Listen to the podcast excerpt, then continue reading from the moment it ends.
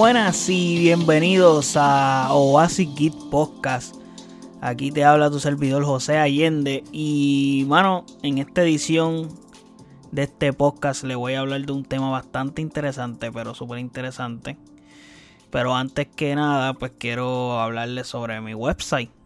Claramente, porque si tú sigues este podcast y escuchas estos episodios, tienes que ir a visitar nuestro website o así geekpr.com en el que todo lo relacionado al podcast lo puedes encontrar ahí, como nuestras redes sociales como así geekpr y mano, nuestro canal de YouTube, de Twitch y también si quieres escucharnos en otra plataforma, puedes ir al website y ahí nos puedes escuchar y de igual forma puedes escuchar los episodios en el mismo website. So, ve al website, lo visita y nos das las críticas que quieras. Si te gusta el website, qué tal. Es súper simple, sencillo. Es como que para que lo que tú necesites de este podcast lo encuentres ahí rapidito. A pocos clics. Y ya. Súper sencillo. Y aparte te puedes suscribir al podcast. Y si te suscribes, pues tienes una gran ventaja porque cada vez que se sube un episodio te va a llegar un email diciéndote, mira, Oasis Geek subió un episodio. Y eso está perfecto. Que así que haya subido un episodio y te avisen. Porque suele pasar que a veces las plataformas. Porque tú te puedes suscribir en Spotify, te puedes suscribir en Apple Podcast o en otras plataformas. Y que está excelente que se suscriban también por allá. Se los agradezco muchísimo. Y te puedes suscribir, pero no todo el tiempo te va a avisar. A veces hay errores de algoritmo o whatever. Simplemente las notificaciones no llegan. A veces sí, a veces no. So, las de la suscripción del website te van a llegar siempre los emails. Eso no va a fallar. So, te puedes suscribir por ahí y no vas a tener inconvenientes en saber cada vez que Basic Geek sube un episodio. Ahora bien, yendo al core del episodio y de lo que va a tratar este episodio, es que hace una semana se, se anunciaron las nominaciones a los premios Oscar. Ok. ¿Qué pasa? No les voy a hablar de todas las nominaciones, no les voy a hablar de todas las películas que fueron nominadas, etcétera. No, no voy a hacer eso. Voy a hacer algo un poco diferente y me voy a centrar en un filme en particular. Que pues tengo que comenzar diciendo que esta película para mí es mi top 1 del 2021. Creo que lo mencioné en episodios anteriores, so ya deben de saber por dónde es que voy a comenzar a hablar y era mi top 1 de las más esperadas. So ya con esta declaración ya saben que cumplió mis expectativas esta película. Y porque las tenía bien altas. So simple. Este, ¿qué les puedo decir? Les voy a hablar de Dune. Ok. Hablando de Dune, que es una película que tiene una historia épica. Y creo que ya era el momento de hacer las cosas bien con ella. Y sí, Star Wars y Game of Thrones se inspiraron de Dune. O sea, no vengan a decirme que lo escuché. Escuché esa aberración. Y por poco me, me da el mimiski, por poco me da algo. Por el simple hecho de que, ah, Dune es una mezcla de Star Wars y Game of Thrones. No, dude, no digas eso, por favor, no, no lo hagan. No lo hagan, please. Porque es lo opuesto. O sea, Star Wars se inspiró, Game of Thrones se inspiró y no está mal que tú te inspires y saques elementos de ahí. Obviamente, pues Dune no ha tenido la posibilidad de brillar en el cine como ha brillado en los libros. Entonces, pues ahí ha habido un poco de discrepancia en ese sentido. Ha sido complejo la vez que se trató de, adaptar Dune. Y pues ahí hay asuntitos. Pero, por favor, no me digan lo contrario de que Dune se copió o se inspiró de Star Wars y Strong cuando no es así. Y no está como, vuelvo y repito, no está mal que te inspires de otras sagas y saques elementos de aquí y de allá, porque pues obviamente para inspirarte necesitas que alguien lo haya hecho primero y de ahí tú sacas tu propia idea. Eh, es necesario que eso ocurra. Pero a su vez pues las cosas como son, mano. O sea, no, no podemos estar tampoco mintiendo ni siendo sandaces por ahí. Eh, Dune fue primero y luego fueron las otras. Ahora bien, habiendo dicho eso, el hecho de que el director canadiense Denis Villeneuve, es un nombre para mí complicado de pronunciar, como que Villeneuve, una vaina así, es un buen cineasta. O sea, realmente es un buen cineasta. Para el que no lo conoce, yo les voy a explicar por qué es un buen cineasta. Y. Mano, ¿qué les puedo decir? Digo que este dude fue el director de tales películas. O sea, para decirles, les voy a mencionar. Él ha hecho muchos más filmes, pero les voy a mencionar unos destacables porque si no, pues me tardaría mucho en este podcast y no es la intención de estar una hora hablando de, de Dune. Lo podría hacer, pero, mano, ya Dune pasó tiempo. No es como que quiero hacer un review de la película per se, es como que quiero tocar el tema, o sea, el tema de, de por qué razón está nominada. So, nada. Este director dirigió Arrival, que fue en el 2016. Película, ok, escuchen bien. Película que ya ganó 8 premios Oscars. Incluyendo el del mejor película y mejor director. O sea, ahí tienes un dato. Boom. Otra película que él dirigió fue Blade Runner 2049 en el 2017. Otro filme que ganó 5 Oscars. Obviamente, pues por detalles técnicos. En la anterior también hubieron detalles técnicos que le hicieron ganar más Oscar. Pero claramente en Arrival, pues tuve que mencionar mejor película y mejor director. Porque, ajá, se consagró porque ganó eso, ese premio él. Y hizo que su película le ganara ese año fuera, no, sea, fuera la ganadora de la mejor película de todas las que están nominadas. Y es un premio muy importante. Y también tiene su bagaje Sicario, que salió en el 2015. Otro filme que tiene tres premios Oscars más en detalles técnicos también de igual forma. So, es un dude que es un buen director y se enfoca mucho en los detalles técnicos y en tiros de cámara, en la cinematografía, los vestuarios, todo ese tipo de cosas, como que son detalles que él cuida mucho. Y si te fijas, son tres películas que ha tenido nominaciones en, categorías así. No le mencioné las categorías, pero para que sepan que son categorías más o menos similares en las que él está nominado y gana premios en, en categorías, como les dije, similares, que son las de cinematografía, vestuario, ese tipo de cosas. Obviamente en Arrival pues ganó esos premios adicionales porque Arrival está como que en un escalón más alto que estas otras dos que le mencioné después como Blade Runner y Sicario. Por mencionar así películas más conocidas de este director, pues ya les mencioné esas, soy ya es alguien probado. Y por qué no pensar que podía hacer un trabajo excepcional con esta franquicia. ¿Y a qué me refiero con esto? Pues plus, Estoy hablándoles de las características per se de por qué esta película, esas razones por las que Dune fue una película excepcional. Y desde antes que saliera se perfilaba a ser un peliculón. Por estos hechos de que tiene un buen director comenzando por ahí. O sea, que tú tengas un buen director es un buen paso para comenzar. Plus te dan un casting de lujo como Timothy Chamalet, Rebecca Ferguson, Oscar Isaac, Stellan Skarsgård, Jason Momoa, Javier Bardem, Dave Bautista, George Brolin y Zendaya. O sea, dude, tú tienes, eh, eh, tú tienes un elenco cabrón. O sea, Timothy Chalamet es un actor que está perfilado para tener es una, una gran promesa. Rebecca Ferguson ha hecho buenos filmes en el pasado. Oscar Isaac ya he hablado anteriormente en el podcast. Y lo impresionado que estoy que, con él.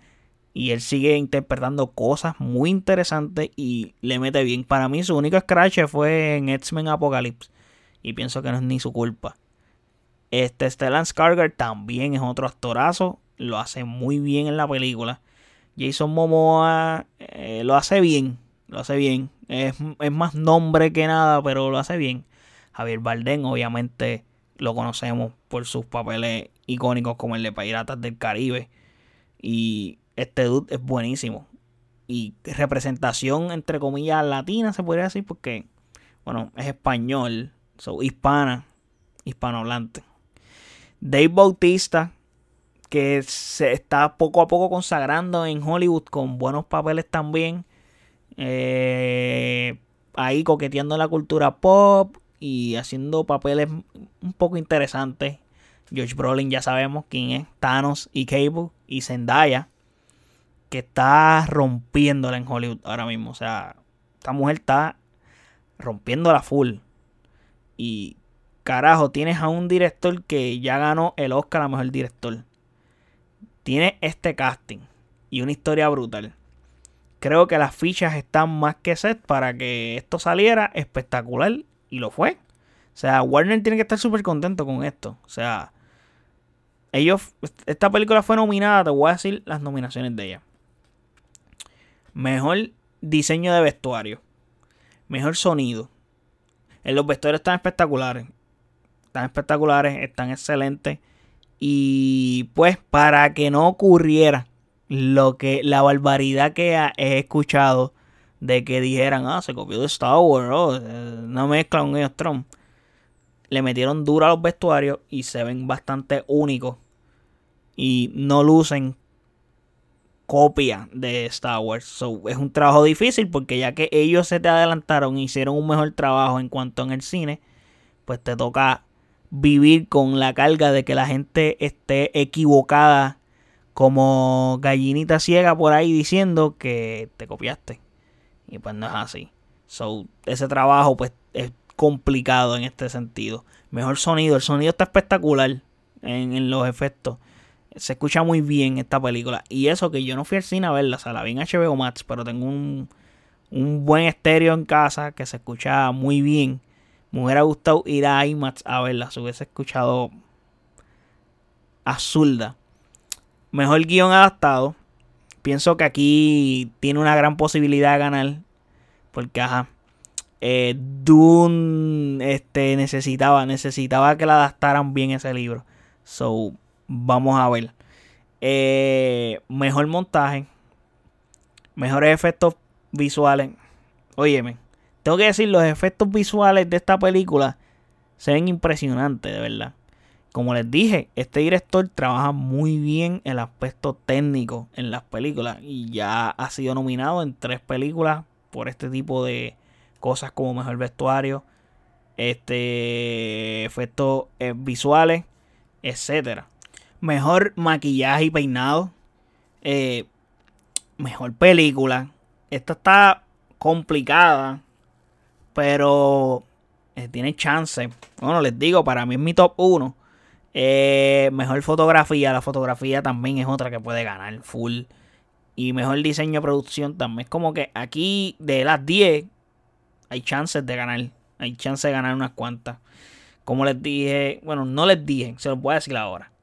Eh, no les voy a hablar y ya lo mencioné. Es como que me voy a contradecir yo mismo ahora mismo porque dije que tiene chances aquí y acá. Pero les voy a decir ahora que no les voy a hablar si ganar alguna de las 10.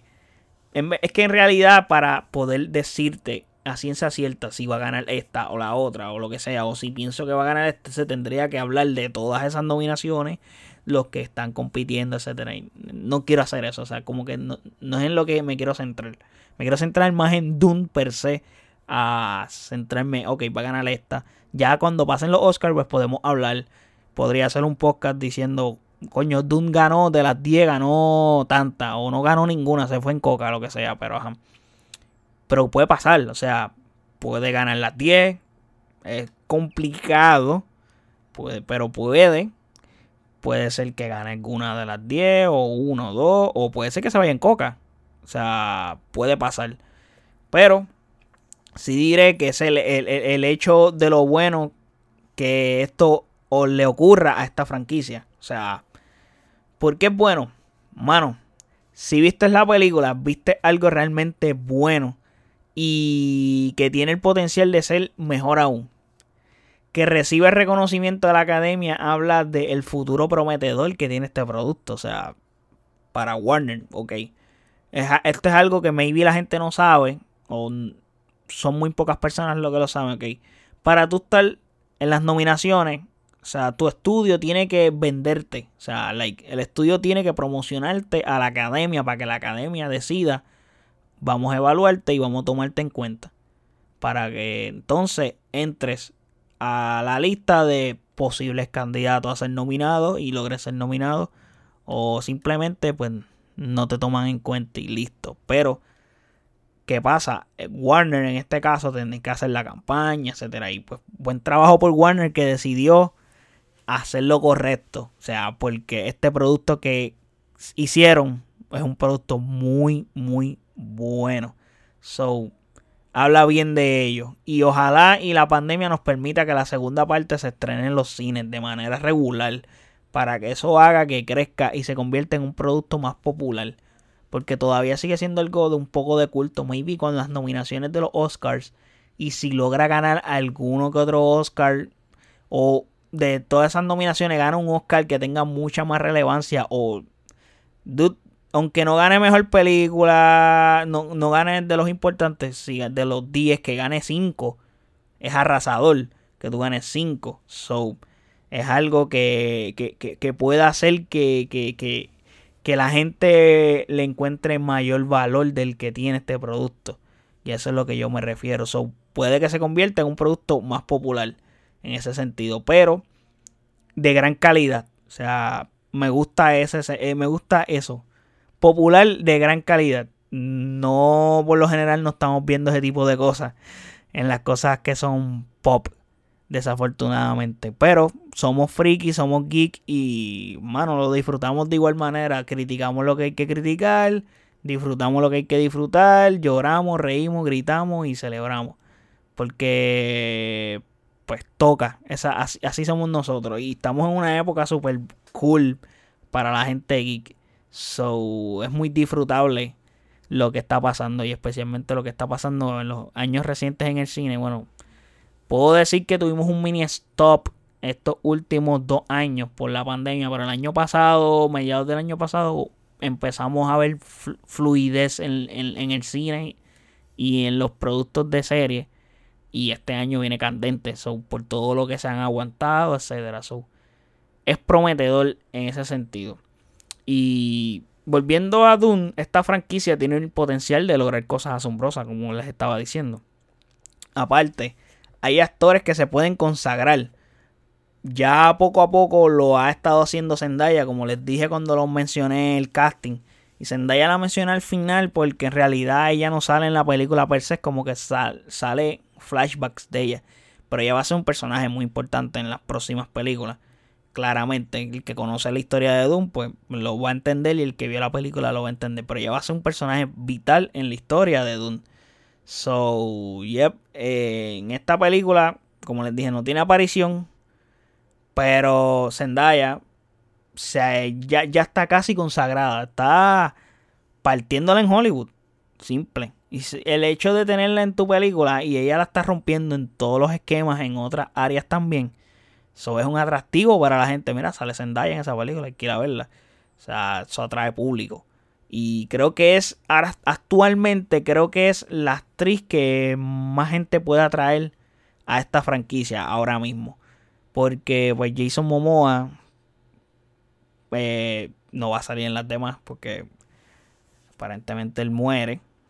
So, supongo que es un atractivo menos aparte no era, no era como un papel protagónico.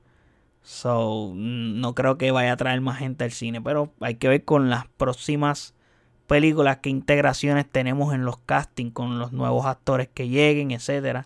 Y eso sería interesante ver qué pasa. Hablando de el protagonista per se, que es Timothy Chalamet, es otro actor que está en esta franquicia y puede ser un punto de inflexión en su carrera. Es un chamaco talentoso y actúa muy bien. Y este protagónico le abrirá muchas puertas. Inclusive ya fue casteado para interpretar a Willy Wonka en la película llamada Wonka. Que son unos sábados grandes que llenan. So, ya el chamaco como que lo están tratando de llevar ahí a, consagrarse también. Pero este, este actor no es tan mainstream como los Zendaya, ¿me entiendes? So, él está en ese proceso. Y lo puede lograr. Lo puede lograr. Pero paso a paso. Y es muy joven, es muy joven todavía. Vamos a ver qué nos depara Doom en el futuro. Pero claramente es un comienzo de lujo que está teniendo esta franquicia de Warner. Y espero que, mano, que sigan por este camino. Ya que Warner últimamente ya saben las cosas que hacen. Y me encabrono con ellos. Porque es que la cagan. Todavía, todavía no puedo creer la estupidez que hicieron con el fucking trailer del DCU. O sea, dude. Dude, pusiste el fucking trailer en el Super Bowl. ¿Por qué tú estrenaste el trailer el viernes antes del Super Bowl? Sí, como quiera me diste el trailer en los comerciales del Super Bowl. Ok, cool. Lo me diste ahí. Pero hubiese causado mayor impacto para las personas que se estrenara en el Super Bowl. No que cuando. Ah, eso, yo lo vi antiel. No le prestas atención, ya no tiene relevancia. Y más cuando Marvel te comió los dulces y te tiró un trailer de Doctor Strange donde te tiran un freaking cameo de fucking Patrick Stewart y tú dices, pero ¿qué carajo es esto? ¿Qué cojones? O sea, ¿qué pasó aquí? por lo tanto, DC, por favor. Warner, please. Haz las cosas bien. Ustedes tienen buenas franquicias, buenas IPs que ustedes pueden hacer y presentarlas de una manera increíble. Aparte, tienen un plus para mí, como yo, como adulto, para mí tienen un plus mayor porque no está atado a tener que hacer una franquicia en el que obligatoriamente tiene que ser eh, bien friendly para niños. ¿Me entiendes? Como que tú puedes hacer franquicia bastante madura. O sea, pudiste hacer un Joker que era R en clasificación y hizo más de un billón de dólares en taquilla. So, no, no, no sé qué otra cosa tú necesitas para, para entender que tú puedes hacer las cosas a tu manera, no copiándote o no tratando de ser otra persona. Como por ejemplo en DCU, películas que pudieron tener un potencial cabrón, cogiste y decidiste no. Quiero que mi película se parezca a una película de Marvel. Vamos a hacer una fórmula estilo Marvel y quiero que meta chistes y comedia. no, déjale eso a Marvel, de verdad. Y yo me enojo mucho con Marvel por esas cosas. O sea, ustedes lo saben, lo he, lo he expresado anteriormente. Eh, me enoja mucho los chistes excesivos. Como que sí, me puedo reír y me... Oye, yo amo las películas de comedia. Las amo, me encantan, me fascinan. O sea, las películas de comedia yo las disfruto muchísimo. Me gusta la comedia súper estúpida, el humor negro. Las disfruto. Pero como que... Y puedo aceptar chistes. O sea, no es como que, mano, la película tiene que ser 100% seria y todo el tiempo tú estés ahí en tensión, o no. Los chistes son necesarios para bajar las tensiones y, que te puedas relajar un poco porque estás fucking dos horas y media sentado viendo una película y no puedes estar tenso las dos horas y media. Necesitas como que un momento de relaxing. Y es bueno, un chistecito que otro, pero me encojona escenas como por ejemplo Marvel hace el fucking Ragnarok en, en Asgard y fucking Hulk se tira de una jodienda una nave y cae explayado como un tonto, como un idiota en el fucking puente del Bifrost. Y dice, ¿qué es esto? Pero ¿por qué ridiculizan a Hulk así? O sea, Hulk es un tonto en esa película. Entonces son cosas que, uh, carajo, no, no hagan esa mierda. O sea, no, no, no, no, no, no, no, no, hagan eso, por favor. Y pues necesito y le imploro y le pido a Warner se pongan serio con esto. Se pongan serio y que no caguen las cosas de ahora en adelante con ninguna franquicia. Ni con Dune, ni con DC, ni con nada. Sí, si hay un personaje cómico, pues métele duro a ese personaje cómico con los chistes y como es. Por ejemplo, eh, Shazam. Shazam es un personaje que se presta para comedia. Y creo que la película de Shazam es muy buena. Más buena de lo que cualquier persona puede pensar y esperar muy buena y está muy underrated para mí, eh, o sea, para las personas, esa película. Para mí está muy buena esa película. Y el, el, tono está manejado de manera correcta. Está seria como tiene que estar seria, está graciosa como tiene que estar graciosa. Y recuerden que Shazam es un personaje que es un niño que se convierte hombre de momento. Es como un niño en cuerpo de hombre. Y se va a comportar como un niño y va a hacer cosas como un niño. Es funny ver un hombre comportándose como un niño en ese sentido, hablando de la película. No es funny un hombre se comporte como un niño en realidad. pero en la película es como que realmente es un niño el que está cargando ese cuerpo. So, tienes que entender ese significado. Pero, regresando al tema del asunto de Warner, pues creo que Warner debe de enderezar su camino y que sigan haciendo las cosas por su way. ¿Por qué les digo eso, mano? Porque, mano, estoy cansado de que hay un producto con un potencial cabrón y cojan y, mano, no. Cámbialo. Arregla eso y no es arreglarlo. Lo que hiciste fue que lo estás cagando. Cuando dices arreglarlo, es cagándolo. Y hazlo como lo hace Marvel, hermano. Porque Marvel hace chavo. Dude, si tu mentalidad es esa, pues, hermano, te van a seguir saliendo las cosas mal. Te van a seguir saliendo las cosas mal porque de verdad. Dude, sé original. Y es algo que he dicho mil veces. Mil veces, mil veces. DC tiene el potencial para tener productos igual o mejor que los que hace Marvel Studios. Tienen los Warner tiene los derechos de todos los personajes de DC. No tienen que estar llamando, mira, eh, Sony, préstame Spider-Man. Mira, este Universal, necesito usar a Hulk en una película de otro actor, ya que los derechos de Hulk los tienen ustedes y si saco una película, pues es complicado, ustedes no me van a dejar sacarla. Warner no tienen esa limitación. Eso es lo que más me encabrona.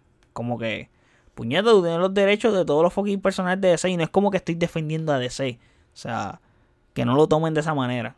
Yo amo Marvel, amo DC, me encantan las dos. Y yo solamente quiero que el producto, que cada vez que yo vaya al cine o cada vez que yo vaya a ver una serie, el producto que yo esté viendo sea espectacular y me encante. Y que cada vez que yo vaya a consumir un producto de eso, diga, mano, me gustó con cojones. Yo no quiero ir a ver una película y, y, entrar diciendo, ya, esta película va a estar bien mierda. No dudo porque yo pagué. no quiero pagar por ver una película mierda. O sea, es como que no. Como que yo quiero disfrutarla y quiero ver algo bueno en realidad. Por ejemplo, yo hace una semana fui a ver Jackass Forever. Obviamente yo sé de qué trata Jackass pero mi intención con esa película, como les dije, a mí me gusta el humor negro, me gusta la comedia, me río. Y, la película yo conozco como Jackass, sé que es estúpida. Pues hermano, yo fui con la intención de disfrutar las estupideces que salen en Jackass. Y me gustó, la película está súper nice. O sea, no es como que es la mejor película del planeta Tierra, no es una película de un Oscar, no es la película que va a ganar el Oscar a comedia o algo así, o Oscar a normalidades, no. Pero es una película Oscar a normalidades. wow. Es una película que les puedo decir que, pues, mano, si te gusta ese tipo de películas de humor negro así y, gente autodestruyéndose y haciendo estupidez y sanganaría, te vas a reír un montón. Te vas a reír un montón y vas a disfrutarla y vas a salir de allí. A decir, coño, me gustó, me reí. Pasó un, pasó un rato chévere. Y fue un dinero que, que, que, que no lo gastaste. Lo invertiste porque cuando tú diste el dinero, a ti te entregaron diversión, felicidad, estabas contento, so, verlo de esa forma. Míralo de esa forma. So, eso fue lo que me pasó con Jackass Forever. Y fue espectacular, la pasé muy bien viendo esa película. No es como que volvería a pagar por verla, porque creo que pues ya con una vez basta. Me reí bastante, pero ajá, me reí bastante, como les dije. So it's okay for me. Pero Esperemos que Warner enderece su camino y haga las cosas bien. Y, han dado señales de vida, han dado señales de vida. So, espero que esas señales sean una realidad realmente y que no se queden señales como tal. So, yep. Esa es la que hay, gente. So, hasta aquí este episodio. Aquí les termino de hablar de Dune y de sus 10 nominaciones a los Oscars, díganme qué les parece las 10 nominaciones, si se las merecen, si no se las merecen, si vieron Dune, si no la vieron, véanla. O sea, véanla y después que la vean, vengan y escuchen este podcast. O si quieres escuchar el podcast y nada, saber mis impresiones un poquito por encimita, porque no les hice un review de Dune per se. Pero para alimentarles las ganas y el deseo de ver Dune pues, bueno, escuchen el podcast si quieren y después vamos a ver Doom. Pero yo les recomiendo que vean Doom primero. Y luego vengan y escuchen el podcast. Así que ya saben lo que tienen que hacer. Vean Dune y luego vas a oasispr.com y buscas el episodio de las 10 nominaciones de los Oscars de Dune. Y escucha este, esta crítica al respecto de esas nominaciones. So, nada gente, espero que les haya gustado este episodio. Así que chequeamos, hasta la próxima. Bye.